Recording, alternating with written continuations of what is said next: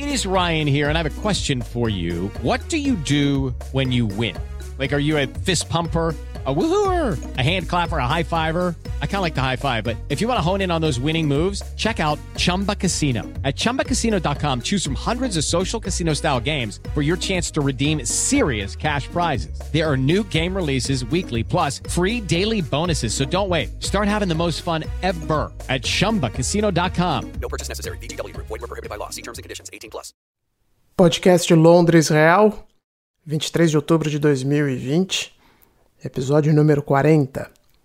Ulisses Neto, direto do bairro de East Finchley. The next station is Houston Change southbound Northern Line service via Charing Cross from platform 2, Victoria Line and National Rail services. This is the Northern Line train via Bath, East Finchley também é o nome da minha estação, que fica na Northern Line, mas pode chamar de linha preta, zona 3. A vida em Londres gira em torno do metrô. Nem todo mundo mora ou trabalha perto de uma estação, mas é inevitável ter o sistema como referência.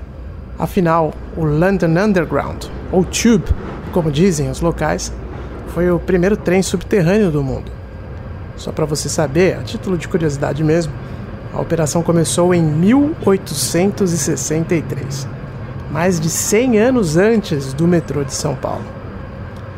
Hoje a rede tem cerca de 400 quilômetros que atendem a região metropolitana de Londres e vão até um pouco além. Andar de metrô faz parte da vida da maioria dos londrinos, das mais diversas classes sociais.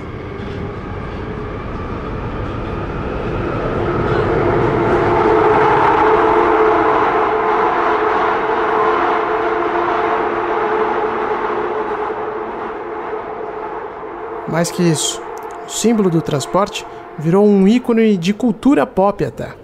Não por acaso ele ilustra a marca desse podcast, você já percebeu. Assim como a frase Mind the Gap, que alerta os passageiros para o vão entre o trem e a plataforma. Em algumas estações ele é bastante saliente mesmo. Então, se a vida em Londres gira em torno do metrô, o contrário também é verdadeiro. Redundante, eu sei, mas necessário dizer que sem passageiros, o metrô fica manco, obsoleto, perde a sua razão de existir. E desde que a pandemia chegou, o London Underground, assim como os outros modais do transporte público, entrou em crise.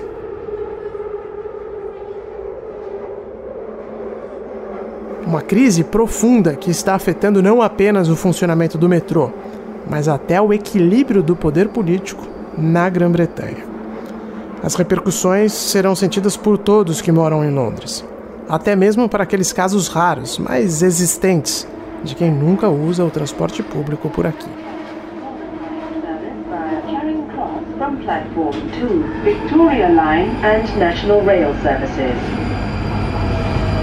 Upon arrival, the last set of doors will not open. Customers in the last carriage, please move towards the front doors to leave the train. This station is Euston Bank Branch. Change here for southbound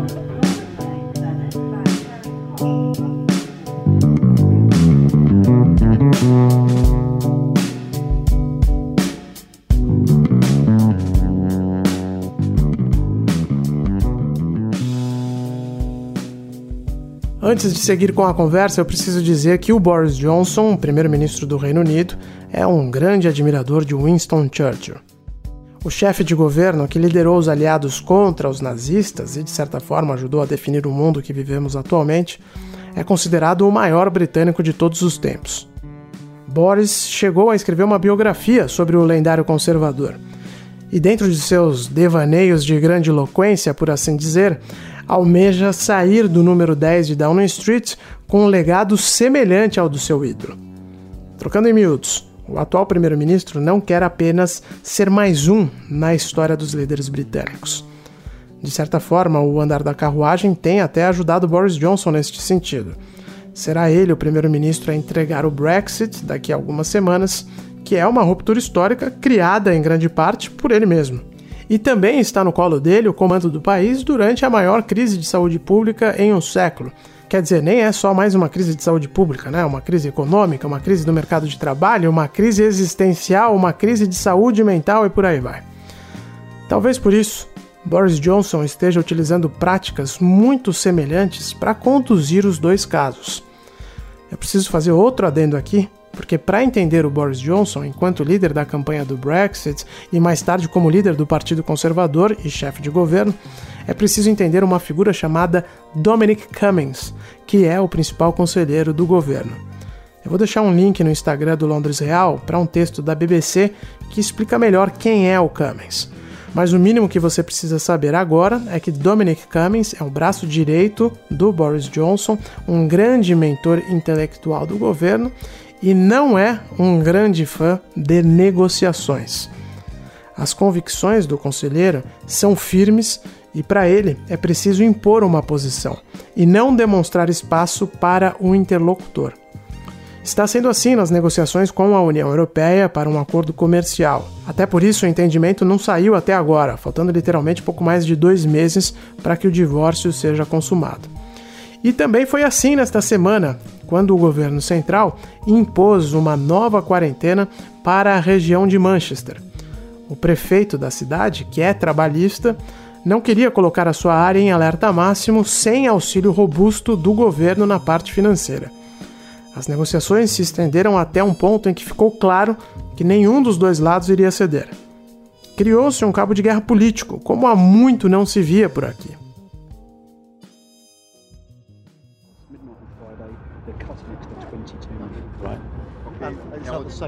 Yeah, yeah. Shall I, shall I...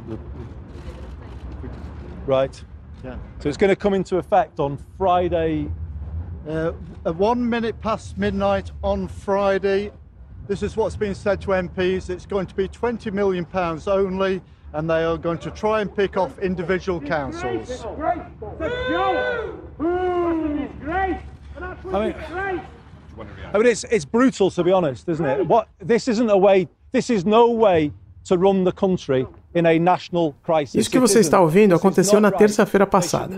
O prefeito de Manchester, Andy Burnham, estava conversando com a imprensa né, numa entrevista coletiva ao lado de assessores e outros líderes da região. Nem ele sabia quando o novo lockdown começaria em Manchester, até que seus aliados o interromperam para avisar que os detalhes tinham sido divulgados pelo governo central em Londres naquele momento. Johnson havia decidido colocar novo lockdown em prática dali a alguns dias e ainda cortou a proposta de ajuda financeira para a cidade drasticamente. Inicialmente eram 60 milhões de libras, que o prefeito já achava pouco e, por conta disso, né, o impasse todo. E com uma falta de acordo, houve uma redução neste valor para 20 milhões de libras.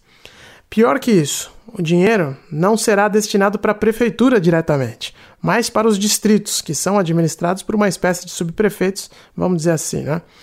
Ou seja, Londres esvaziou os poderes do prefeito de Manchester numa canetada só. De certa forma, o que está acontecendo na Inglaterra hoje é justamente o oposto do que aconteceu no Brasil. O governo central quer que as regiões tomem a frente na decretação de novas quarentenas e medidas de restrição de circulação, e o faz publicamente, sem jogo de cena. Até para poder dividir a responsabilidade, porque o lockdown se tornou algo muito impopular entre os ingleses.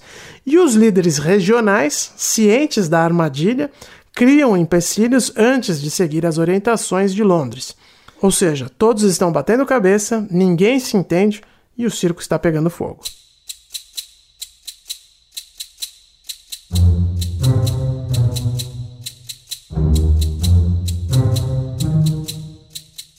Aí voltamos aqui para Londres. Desde o início da pandemia, Johnson está escanteando o prefeito da capital, Sadiq Khan, que também é trabalhista, portanto, do partido de oposição, assim como o prefeito de Manchester. Khan sequer era convidado para as reuniões do gabinete de emergência do governo, que em última instância definiu as regras de distanciamento social e quarentena para a cidade.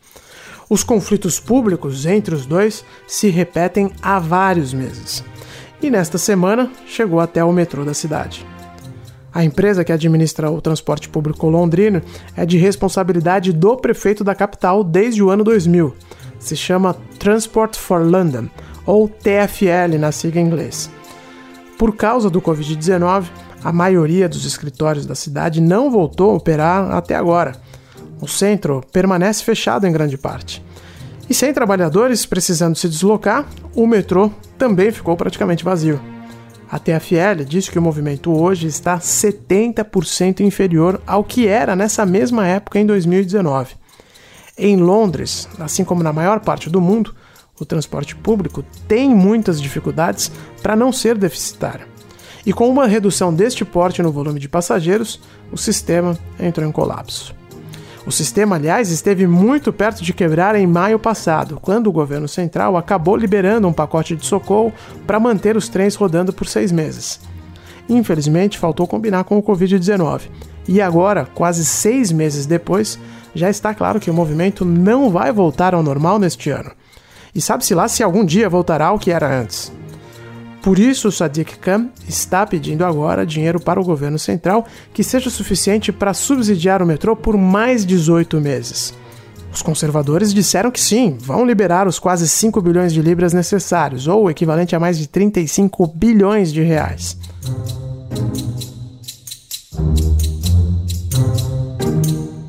Só que o pacote veio no melhor estilo Dominic Cummings, com uma série de exigências e sem espaço para negociação.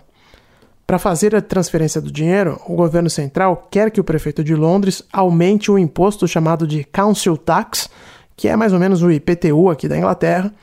Também exigiu o aumento das tarifas do metrô, seguindo o índice da inflação mais 1%. Esse é um tema muito caro para os trabalhistas, no sentido mais cru da palavra mesmo, porque o metrô de Londres já tem uma das passagens mais elevadas do mundo. Quando foi prefeito, Boris Johnson fazia reajustes anuais, que eram bem desesperadores. Já falei aqui, mas não custa repetir. O metrô de Londres tem diversos tipos de tarifa que variam conforme a distância percorrida, horário da viagem e método de pagamento. A passagem mais cara da minha casa, na Zona 3, até o centro, Zona 1, pagando em dinheiro, custa 9 libras e 80 centavos e de volta, o que é suficiente para tomar duas pints de cerveja em um pub de bairro, por exemplo. É bastante dinheiro para a realidade daqui e se converter para real, então você certamente me aconselharia a fazer o trajeto de 10 quilômetros andando. E vale lembrar que na Inglaterra não existe vale transporte, ou seja, o dinheiro sai do bolso do trabalhador mesmo. Some-se a isso o fato de que Sadiq Khan prometeu em campanha que não iria reajustar o valor da tarifa neste mandato. Portanto, já são quatro anos sem aumento nos preços. 2020 era ano de eleição para a Prefeitura de Londres, mas o pleito foi suspenso para 2021 por conta da pandemia. Então é bastante claro que os conservadores estão querendo estrangular Sadiq Khan agora, de olho na possibilidade de desgastar a imagem do prefeito que vai concorrer à reeleição. A lista de exigências continua. Para assinar o cheque, Boris Johnson quer que o prefeito acabe com os descontos nas passagens para crianças e idosos, aumente o ritmo de modernização dos trens para que eles passem a operar de forma automática, reduzindo assim o número de funcionários da TFL, e também reveja os planos de pensão e aposentadoria da estatal. Por fim, os conservadores ainda exigem que a área de cobrança do pedágio urbano de Londres, que já ficou mais caro e mais longo em maio, justamente por conta do primeiro socorro financeiro, aumente no equivalente a 18 vezes da área atual. Vai atingir quase que a cidade inteira com esse novo pedágio. Cam já disse que não vai aceitar essas exigências.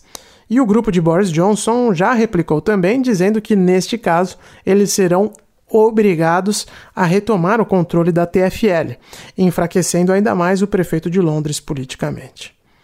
Portanto, é inevitável concluir que o Covid-19 terá repercussões profundas na vida dos britânicos, como eu tenho certeza já está acontecendo na sua cidade por aí também. Os impostos vão aumentar a divisão dos poderes está sendo esgarçada num limite jamais visto e a oposição tem como opções se render ou ser capitulada politicamente, com o perdão do pleonasmo, porque é o famoso ou sim ou sim, como dizem nossos irmãos hispanófonos. Hoje o metrô de Londres permanece muito irreconhecível.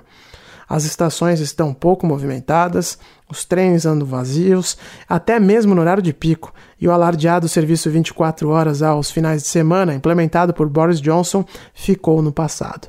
É claro que a situação hoje é bem diferente do que era em abril, maio, quando não tinha ninguém andando de metrô, mas ainda assim está muito longe do normal. Algumas paradas, por exemplo, permanecem fechadas por conta do movimento baixo. E assim, um dos símbolos da vida na capital britânica vai tentando sobreviver em tempos nada normais. Os sinais indicam que daqui para frente tudo vai ser diferente.